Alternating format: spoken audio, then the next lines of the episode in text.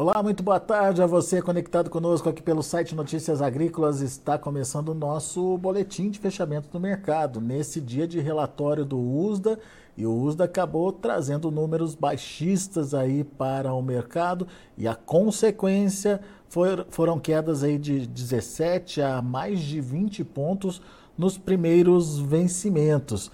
Uh, o mercado uh, acabou uh, revertendo aí parte dos ganhos é, conquistados ao longo da semana. Mas e agora? O que pode acontecer? Será que tem possibilidade de reversão dessa tendência? Será que startamos aí um viés de baixa daqui para frente? Enfim, o que, que dá para esperar em termos de preços? Perguntas para Vlamir Brandalize, lá da Brandalize Consult. Está aqui já o Vlamir com a gente. Seja bem-vindo, meu amigo. Obrigado por nos ajudar a entender o mercado num dia de relatório do USDA que surpreendeu, Vlamir? Chega a surpreender? Boa tarde, Alex. Boa tarde a todos. Olha, Alex, é, surpreendeu, né? O USDA veio conservador. É, no resumo, o USDA veio estilo USDA, né? Porque ele não mexeu na safra do Brasil, não mexeu na safra da Argentina, manteve a safra do Paraguai sem novidades. Então, o USDA foi tradicional, bastante conservador, aumentou a safra americana e com leve aumento na safra mundial. Então isso acabou impactando aí o mercado esperava que tivesse pelo menos algum corte já na safra brasileira, né? Porque a safra brasileira ela já está com mais de 60% dela plantada e uma grande parte dela está sofrendo com o clima, né, Alex? Então ela já tem um estresse, já tem um, uma perda de potencial. E isso poderia já o USDA trazer, né? Se o USDA fosse aquele órgão mais realista do momento, né? Como ele é conservador, ele vê estilo dele e o mercado não acreditava que o USDA viesse assim e, e também não esperava que o USDA aumentasse também a safra efetivamente dos Estados Unidos, né? Porque o produtor vem reclamando da safra desde o começo, a colheita por lá já está no final e o produtor continua reclamando que a safra não foi boa. É, e eu, os produtores estavam reclamando que a safra de 111,7 milhões de toneladas estava muito estimada para cima e o uso acabou aumentando né, para 112,4. Então, esse é um susto, né, Alex, que ele trouxe, basicamente em cima de aumento de produção, aumento de oferta e é leve aumento de demanda também, né? A demanda não não está caindo, né? Mas mas ele, ele surpreendeu sim. Não acompanhou a oferta, né, Vlamir? Exatamente. Agora, o, Vlamir, a leitura de hoje é por conta do relatório, mas quando a gente olha é, de forma mais distanciada o que pode acontecer com os preços, tem muita coisa para acontecer aqui na América do Sul ainda, principalmente aqui no Brasil, e que ainda não está precificada em Chicago, certo? Podemos ver uma retomada desse fôlego de alta ou o viés agora é de baixo? Olha, Alex, eu acho que o relatório de hoje do uso ele vai ficar no retrovisor já a partir de amanhã. Então, hoje ele trabalhou com uma queda forte, provavelmente amanhã ele já começa a acomodar e na próxima semana ele já começa a olhar um pouco mais forte aqui para a situação da safra da América do Sul. Como a situação por aqui ela não está dentro do ideal, isso vai ser um fator também que pode pesar, né, Alex? Então, isso é importante. E hoje também teve um fator importante que o mercado não deu atenção, é, que foi a, as grandes vendas de soja americana na, na véspera do relatório. Hoje teve vendas aí de 1 milhão e 700 mil toneladas de soja americana, ontem teve vendas de mais de 900 mil, entre ontem e hoje 2 milhões e 600 mil toneladas, sendo que mais de 2,2 milhões de toneladas desse volume foi para a China, é sinal de que por que comprar tanto em apenas dois dias da véspera do relatório se o mercado poderia cair? É sinal de que o comprador também está se protegendo, ele não acredita que vamos ter todo esse volume que o uso está apontando de 400 milhões e 400 mil toneladas, que é a projeção da safra mundial de hoje, né, Alex? O, e... o maior comprador está desconfiado também. E uma recomposição dos estoques deles também lá, né, Vlamir? Uma necessidade de recompor estoque, né? É, exatamente. A China, segundo o uso, está aumentando o consumo. Essa é uma tendência, né, o consumo chinês.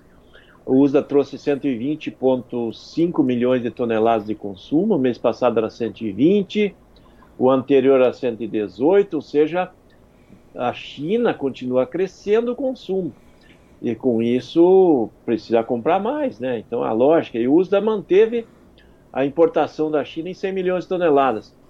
É, só que o próprio USDA Alex, ele pegou e reduziu o estoque chinês. O estoque chinês no mês passado era 37,2 e agora veio com 33,7. Ele deu um corte no estoque, porque para manter estoque ele teria que aumentar a importação da China e não aumentou.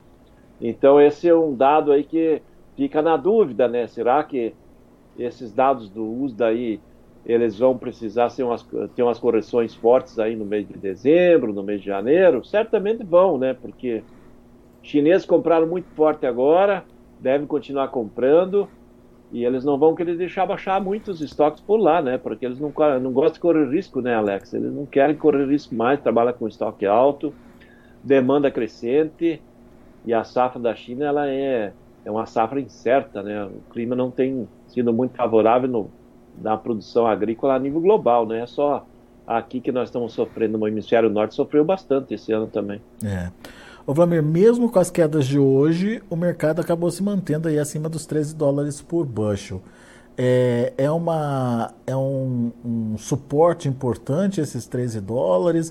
Uh, o que, que a gente pode esperar em termos de é, variação do preço aí, oscilação do preço? Olha, Alex, eu acho que o suporte está bom aí no 13, está um suporte forte, né? O mercado aí, se fosse real, que o USDA apontou, de aumento de safra, safra brasileira, tudo tranquila, a tendência lógica num relatório desse seria derrubar uns 40 pontos. Ele está caindo de 15 a 20.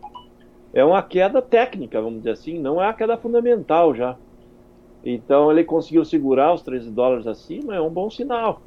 Porque ele está trabalhando nessa janela entre 13 e 14, né? Ele estava segurando acima de 13,5. Uhum.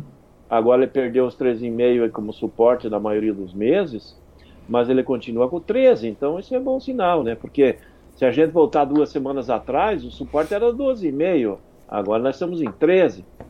Talvez amanhã o mercado faça uma correção e, e algumas posições voltem a trabalhar acima de 13,5. Então eu acho que está dentro da janela. Por enquanto, 13 a 14 é o mercado do momento, sim, Alex. Muito bom. E aqui no, no Brasil, Vlamir, o que, que você está vendo? Olha, o pessoal aproveitou aí na semana, o mercado estava em alta em dólar e muita gente aproveitou fazer posições tanto de safra velha como safra nova, Alex, para ir, ir, fazendo médias, né? Porque nós tivemos negócio da safra velha, muita gente precisa de caixa agora no plantio. Nós tivemos aí entre segunda-feira e hoje aí cerca de um milhão de toneladas de soja safra velha negociadas de produtor. É, hoje temos aí ainda uns 33 milhões de toneladas de soja ainda para ser negociada, é um grande volume.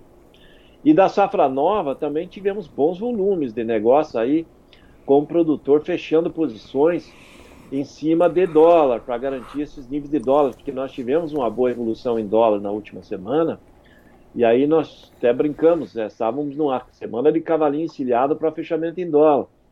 E aí, na, no caso da safra nova, os negócios com fixações futuras aí foram na faixa aí das 2 milhões de toneladas. Nós tivemos negócios na posição de junho, julho, acima de 142, 143, 144 reais. E também posições perto dos 30 dólares aí, que dá uma condição boa para o produtor aí nos portos. Então o mercado acabou andando bem. Hoje, depois do relatório, dá aquela esfriada normal, né, Alex? Porque levou o susto né, da queda.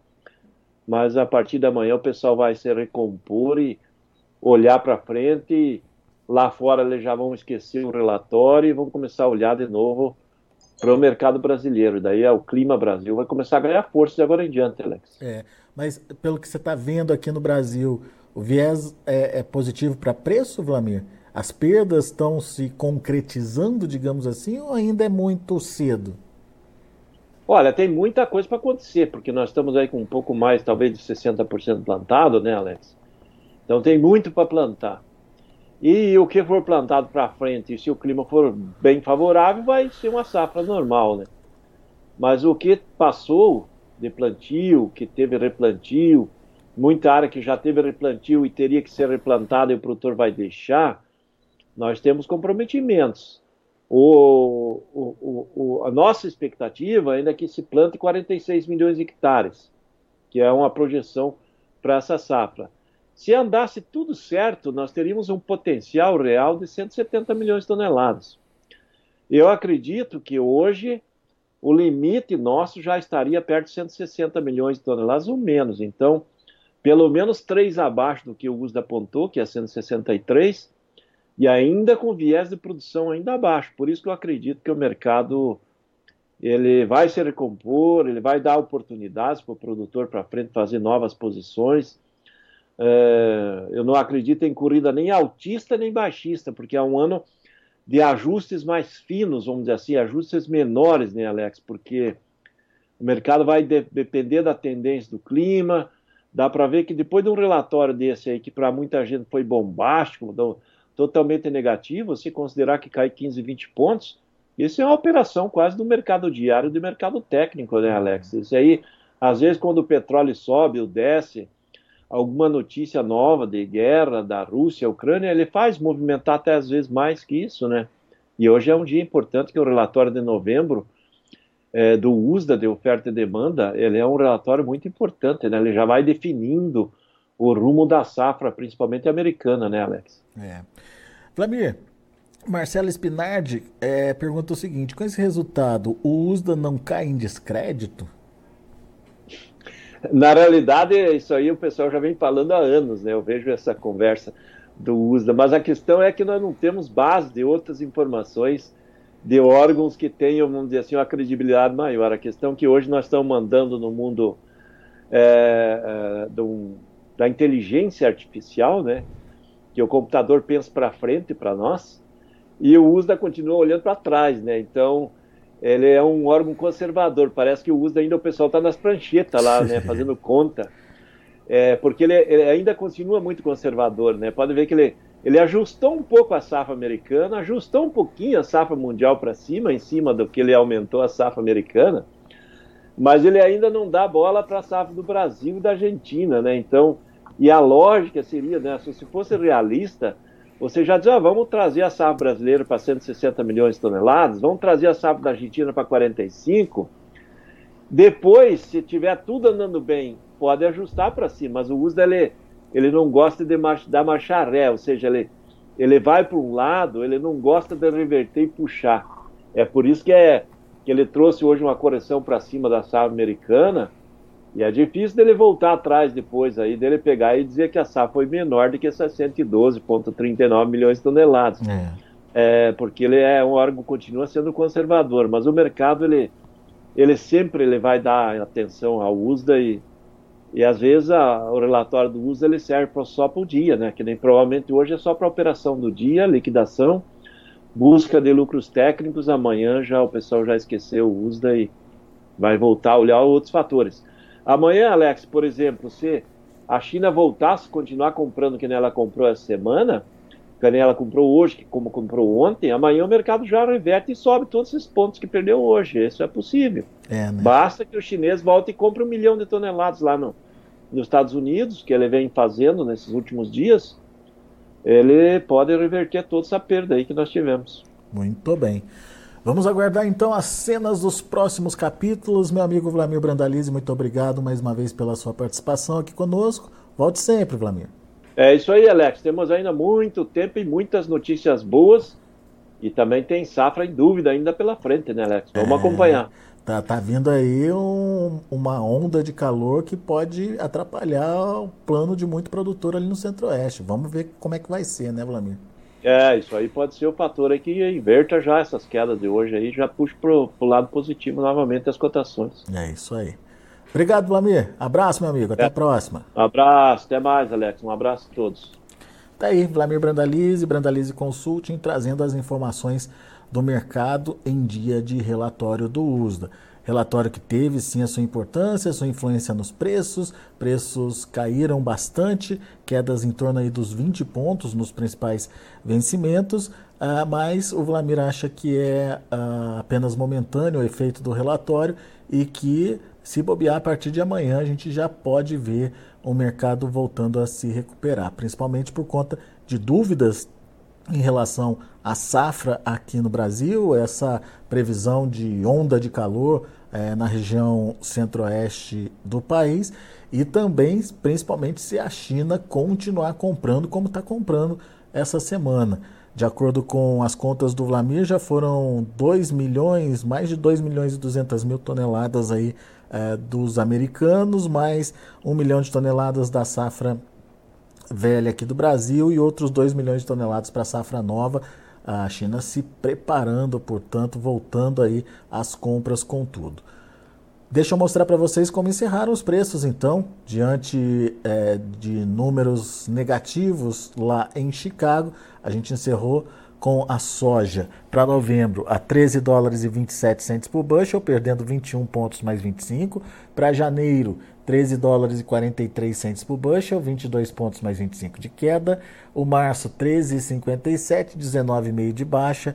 E o maio, 13,69, 17 pontos e meio de queda também. Esses são os números da soja. Vamos verificar como o mercado se comportou também com o milho. Milho também negativo, dezembro 4,68, perdeu 8 pontos. O março 4,82, queda de 7 pontos mais 25. Uh, ah, o maio perdeu 7 pontos mais 75 a 4 dólares e 91 centos por bushel.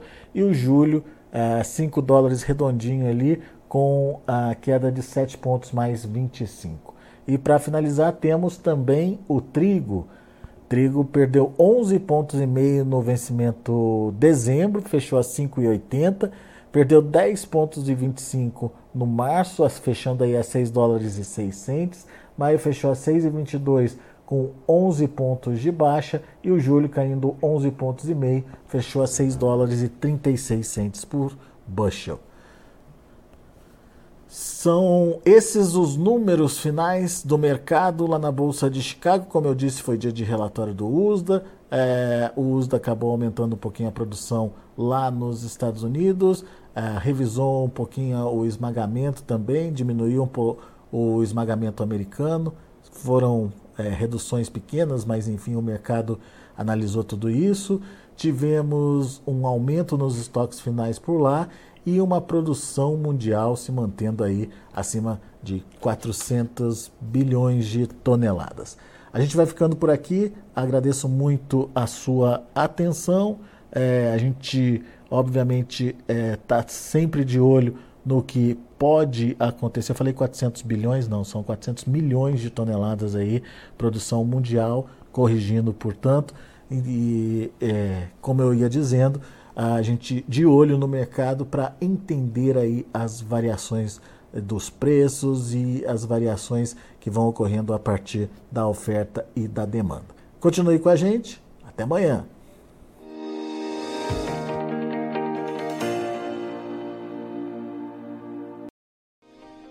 Se inscreva em nossas mídias sociais. No Facebook, Notícias Agrícolas. No Instagram, arroba Notícias Agrícolas e em nosso Twitter, arroba Norteagri. E para não perder nenhum vídeo, não se esqueça de nos acompanhar no YouTube e na Twitch Notícias Agrícolas Oficial.